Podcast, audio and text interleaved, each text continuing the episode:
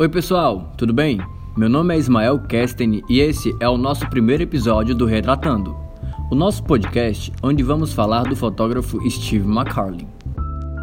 Não esqueça de acompanhar o nosso podcast nas principais plataformas de áudio, como Apple Music, Google Podcast e Spotify. Quem é Steve McCarlin e qual o seu primeiro contato com a fotografia?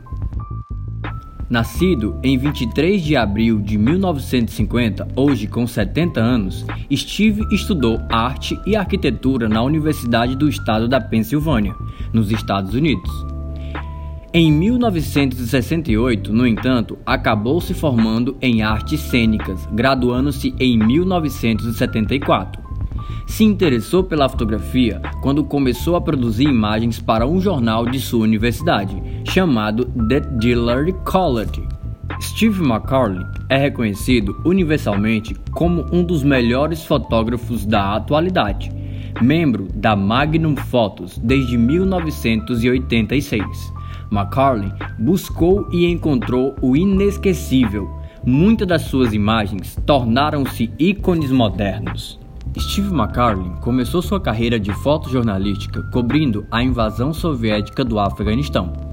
McCarley utilizou vestimentas típicas para se disfarçar e esconder os seus equipamentos.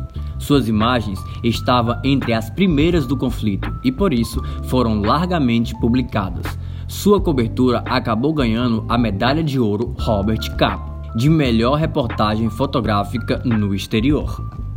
Mas não para por aí. McCarley continuou a fotografar conflitos internacionais no Afeganistão e em outros países, como Camboja, Filipinas, Líbano, além da guerra do Irã e Iraque e a guerra do Golfo. Steve publicou suas fotos em revistas do mundo todo e contribui frequentemente para a revista National Geographic. Um dos momentos mais importantes da vida de Steve McCarley foi um ponto alto de sua carreira, foi a descoberta da menina afegã não identificada. Anteriormente, e muitos descrevem como a fotografia mais reconhecível do mundo de hoje. Quando McCarlin finalmente localizou Shah Gula, depois de quase duas décadas, ele disse: Sua pele é de resistência, existe rugas agora, mas ela é tão impressionante quanto como era há 20 anos atrás.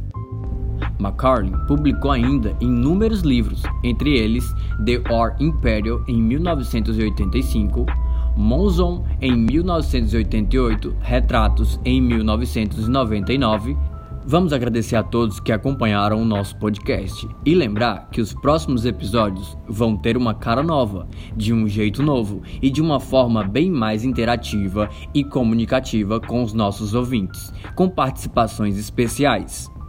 Não esqueça de acompanhar o nosso podcast nas principais plataformas de áudio, como Apple Music, Google Podcast e Spotify.